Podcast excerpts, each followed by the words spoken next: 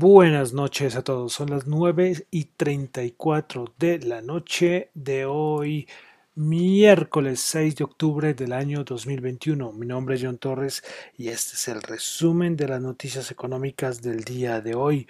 Saludo a los que me están escuchando en vivo en Radio Economía, a los que escuchan el podcast en todas las plataformas de podcast, los que me escuchan en YouTube, recuerden darle dedito arriba o dedito abajo, como quieran, y suscríbanse. Y todavía no, se me pasa, tengo que ver cuántos seguidores. Bueno, espero tener 50, yo con 50 soy feliz. bueno, eh, comenzamos otra vez eh, escuchando a Patrick Hamilton, pero les cuento que estamos en un nuevo álbum de Patrick Hamilton. Este es Journey, Journey to the Unknown. Eh, la canción es New Beginning. Entonces, bueno, en New Beginning es que comenzamos con un nuevo álbum de Patrick Hamilton. De verdad que me gustó el anterior, está, está, bastante bien y pues dije, bueno, vamos a continuar con el mismo artista. Y yo creo que muy poco lo conocen a este pianista. Bueno, entonces vamos a comenzar con el resumen de noticias económicas del día de hoy. Bueno, comenzamos con bueno, yo digo que Asia, pero esto es más Oceanía, ¿no? Cuando yo hablo de Australia y estos países que quedan por este lado. Y es que Nueva Zelanda subió sus tasas de interés por primera vez en siete años, siete añitos, así como Colombia subió las tasas de interés por primera vez después de, ¿cuántos años? Cinco años creo que fue. Pues Nueva Zelanda, siete años después, vuelve a subir las tasas de interés. Bueno, entonces eh, subió de 0,25, la subió al 0,50%. Pasamos a Europa, tuvimos dato de órdenes de fábrica alemanas, mes de agosto, dato mensual. El anterior había sido 3,4%, se esperaba 2,2% y pues esta fue una caída 7,7%. ¿Qué tal la caída? No? ¿Qué tal la señora caída de las órdenes de fábrica alemanas, el dato mensual? Ventas minoristas en la eurozona. Dato mensual 0,3%, se esperaba 0,8% y el anterior menos 2,3%. Bueno, se recuperó, aunque muy por debajo de lo estimado. El interanual se ubica en el 0%.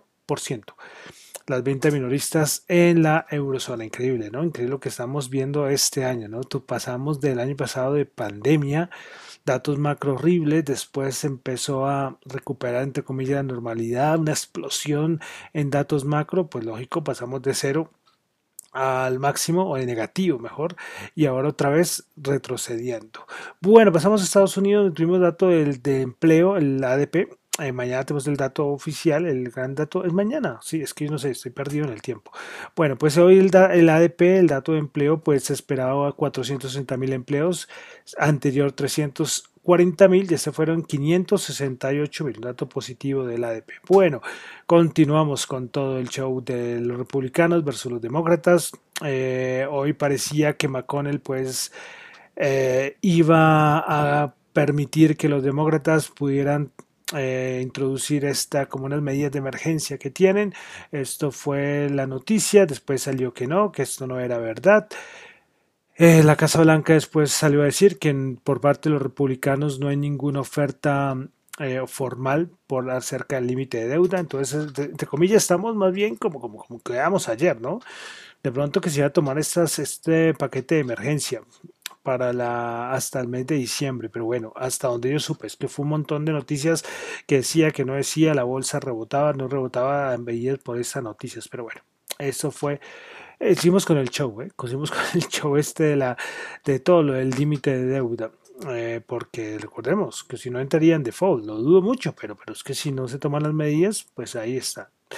Bueno, pasamos a Colombia porque tuvimos hoy noticias de Moody's, pues confirmó la calificación crediticia de Colombia en BA2 y elevó la perspectiva negativa estable. Bueno, las tres calificadoras, eh, estando con esa nos fue bien, pero claro, ya perdimos el grado de inversión porque de las tres necesitábamos solamente que dos, ya nos baja la calificación para perder el grado de inversión y pues ya lo perdimos. Pero Moody's, pues bueno, nos mantuvo la nota y también elevó la de perspectiva de negativa a estable. Ya por ahí en las redes ya está todo como el informe general de Moody's. Bueno, hoy también otra noticia positiva fue que el Banco Mundial aumentó la proyección de crecimiento del Producto Interno Bruto de Colombia del 5,9 al 7,7%, siendo uno de los pocos países de la región que estarían superando a la producción de su economía frente al 2019. Esto lo celebró, bueno, el gobierno, el Ministerio de Hacienda. Bueno, como le digo, dos noticias, hombre, alentadoras, positivas, tanto la de Moody's como la del Banco mundial. Bueno, vamos a pasar ya a los mercados índices. Inventarios de petróleo de la IA se esperaba un millón de barriles, aumento de un millón y se tuvo un aumento de 2,35 millones de barriles. Bueno, respecto al petróleo, recordemos que todo el precio del petróleo asusta a muchas economías por asuntos de inflación y Estados Unidos, lógicamente, de las primeras. La Casa Blanca ha dicho varias veces que está preocupado por el aumento del precio del petróleo. Pues bueno, Estados Unidos parece que va a considerar, uy, que no se vaya a ir la luz, porque si se va la luz les cuento que no hay podcast, no hay nada. Bueno, es que fue y se apagó y bajó. Bueno, no sé si estoy en vivo, ahorita voy a revisarlo, a ver. Bueno, no sé, ahorita miraré, porque sí, hubo un bajorazo de la energía. Bueno, entonces, eh, eh, ¿en qué estaba? En los Estados Unidos, que entonces está preocupado por los precios del petróleo y parece que puede considerar la liberación de su reserva de emergencia para controlar el precio. Esto es una medida que también recordemos que tomó China hace como un mes. Bueno, el precio del gas, que o sea, en Estados Unidos, precio del petróleo, el precio del gas en Europa asustando, bueno, también en Estados Unidos. Eh, hoy salió Putin porque se le ha culpado mucho a Rusia que por lo del el abastecimiento de gas. Pues hoy Putin va a decir que la crisis del gas muestra que las autoridades europeas cometieron errores. Putin dijo que Rusia cumple plenamente sus obligaciones de suministro. Sí, y de todas maneras, eh, Rusia eh, va a tomar medidas para aumentar las exportaciones de gas a Europa. Los movimientos que ha tenido el precio del gas, uy, les cuento, subidas del 10, del 15% diarias, una barbaridad. Y hoy con esta bajada, imagínense. Eh, los que están haciendo trading de gas, pues bueno, mis respetos, porque la volatilidad es muy fuerte.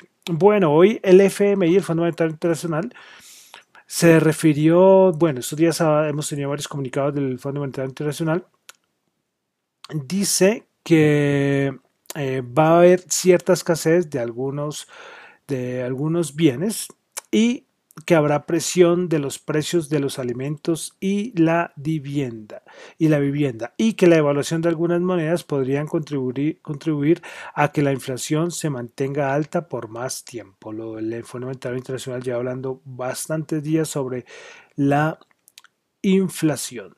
Bueno, entonces, ¿qué pasó con los mercados? Los mercados han tenido unos movimientos salvajes. ¿eh? Hoy iba perdiendo como el 1-2% y al final alcanzó a rebotar y subirse como el 1%. O sea, hay algo que se llama la, la gama negativa del mercado eh, que no voy a entrar tanto en detalle, pero es un momento en que los índices, cuando entran en este momento, esta gama, se vuelven muy volátiles. Entonces hay la gama positiva, que es cuando las aguas se tranquilizan, y la gama negativa, donde está, que es una volatilidad, sube el 1%, baja el 2%, sube al momentico el 3%, bueno, unas volatilidades fuertísimas. Eso es lo que está pasando ahora. Eh, con, los, con los mercados. Y claro, el aspecto de la inflación es, es algo que influye mucho. Eh, hace, hoy no he mirado, hoy no he mirado, hoy tenido un montón de cosas, no he mirado la, rentabilidad del bono, voy a ustedes aquí les voy a comentar de una vez, porque la rentabilidad del bono con, con estos niveles de, del petróleo, del gas, inflación, bueno, 1.54, imagínense eso, 1.54. Entonces esto asusta también a las bolsas, aunque, aunque creo que ayer también estaba subiendo y el Nasdaq rebotó, que es una cosa que uno dice no se explica, pero bueno. Entonces estamos ahí, a ver, a ver, eh, hay algo curioso, algo curioso, y es que yo les decía hace, hace varios meses que los particulares eran los que estaban comprando las caídas, es decir, llegábamos a un punto, rebote, compraba los particulares, rebotaba y otra vez a máximos, pero esta vez no. Esta vez no. Eh, Goldman dio un informe, yo no sé si lo mencioné acá la semana pasada, que había una disminución en cuentas de Robinhood ah, de las de donde hacen trading los particulares y que había una disminución en el uso de estas cuentas y en la activación de cuentas había bajado un porcentaje tremendo. ¿Será que los particulares se cansaron? Algo pasó y además lo estamos viendo porque esta vez no hemos tenido el rebote esperado. Lo que como les decía, estamos en un sube y baja, buf, fuertísimo en los índices de Estados Unidos. Y yo siempre hago énfasis porque el SP500 es una referencia mundial. Pero bueno, entonces vamos a entrar a los mercados. A ver, vamos a comenzar entonces con el Nasdaq 100. Con el Nasdaq 100 que el día de hoy subió 92.06%, 14.766.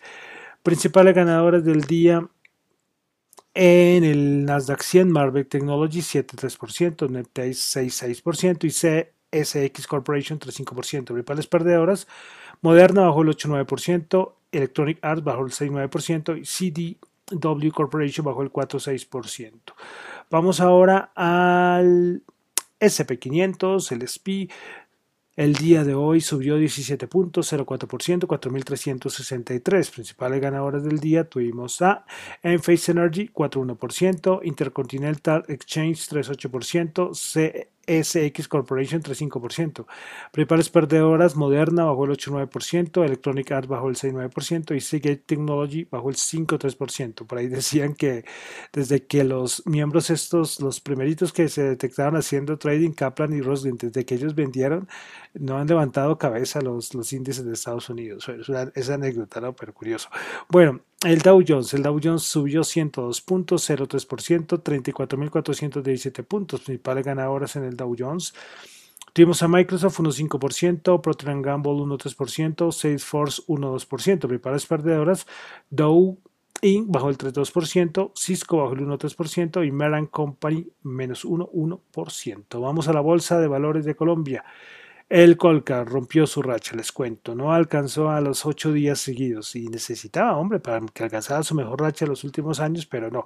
Hoy bajó, bajó un puntico, menos 0,01, algo así, muy poquito, pero bajó 1.381. Principales ganadoras en la Bolsa de Colombia, Promigas 2,8%, Cemex subió el 2,8% y Canacol subió el 2,1%. Principales perdedoras, Avianca menos 15%, Enca bajó el 3,5% y Grupo Valor Diario bajó el 1,8%. Vamos a el petróleo, el WTI 77.3 bajó 1.8, el Bren 80.8 bajó 1.8. Esta noticia de las medidas que puede tomar Estados Unidos de la liberación de reservas. Eh, hizo bajar el precio. Y además los inventarios, por dicho, todo hoy no era bueno para el petróleo. Veremos a ver en cuánto contienen el precio. Eso es como cuando aquí, cuando hay niveles de evaluaciones eh, o revaluaciones también de las monedas a nivel global, eh, y los bancos centrales salen a intervenir el mercado. Son pañitos de agua tibia. Veremos a ver si estas medidas de Estados Unidos ayudan a controlar algo el petróleo, aunque mm, lo voy a dudar un poco. Bueno, el oro 1762 subió 2. Criptomonedas, criptomonedas. Vamos con las criptomonedas a ver si encuentro aquí.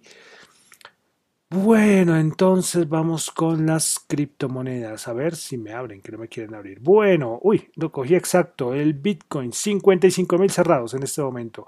Subiendo el 6,8%. Está a 10 mil, creo que es, de los máximos históricos. Bueno, Ethereum sube el 0,8%.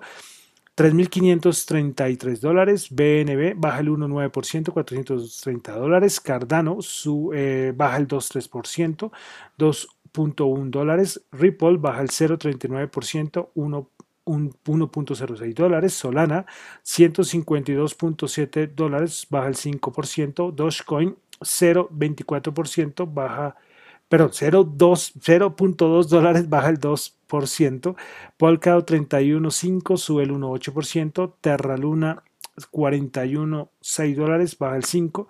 Uniswap 225.1, baja el 0.9%. Ustedes pueden darse cuenta que Bitcoin sube en este momento el 7%, pero el resto, casi el resto de las principales está bajando. Y eso es algo curioso, que hay veces que pasa, no siempre pasa. Entonces, eh, primero el Bitcoin sube con bastante fuerza y gana en dominancia. Es decir, eh, la cantidad de dinero, el poder de mercado que tiene solamente Bitcoin en el mercado. Y ustedes lo, acaban, lo, lo acabaron de, de, escuchar. Es una cosa que pasa en las criptomonedas. Y después lo que pasa, lo que suele pasar, no siempre, pero suele pasar, es que llega un punto del Bitcoin que baja y comienza el all season. ¿Qué es all season? Que de Ethereum para abajo empiezan a subir y Bitcoin o baja muy poquito o, sube muy poquito, sí, pero no pierde fuerza. Pero bueno, es una cosa curiosa y lo acabamos de leer, ¿no? Bajando varias y el Bitcoin sigue subiendo con bastante fuerza. Bueno, y el caso particular de, de esta moneda que se llama Shiba, que está dando mucho que hablar. Casi la nombro, ¿eh? Casi la nombro. Le quedó a dos, no, quedó a un puesto, ¿eh? Quedó a un puesto de nombrarla. Pues bueno, esta cripto ha subido en 7 días 362%, en un día ha subido 79%. Ya imagínense esta subida. Bueno, esto es la, en su momento cuando empezó a tener a no ser nombrada, la nombraron el Dogecoin Killer. Esta chiva se salió como en enero, febrero, fue que empezó a tomar mucha fuerza. Bueno, fundamentales detrás de esa moneda hay absolutamente nada. O sea, ellos tienen un swap y ya, de resto, es puro FOMO en niveles legendarios. Recuerden que hay el mundo cripto es como un lejano oeste, pero en ese mismo lejano oeste hay cosas que es muy difícil de explicar. Y bueno, ahí le estaremos mirando a ver qué va a pasar con esta Shiba Inu que, como le digo, va a subir un día 78%. Bueno, ya les hablé de criptos y entonces ya vamos a finalizar por el día de hoy, como siempre, con el datico del dólar. 3.788 bajo 8 pesitos. Bueno, entonces ya con esto termino por el día de hoy el resumen de las noticias económicas. Recuerden que lo mío son solamente opiniones personales, no es para nada ninguna recomendación de inversión. Mi nombre es John Torres. Me encuentran en Twitter en la cuenta arroba John Chu y en la cuenta de arroba Dato Economía. Muchas gracias.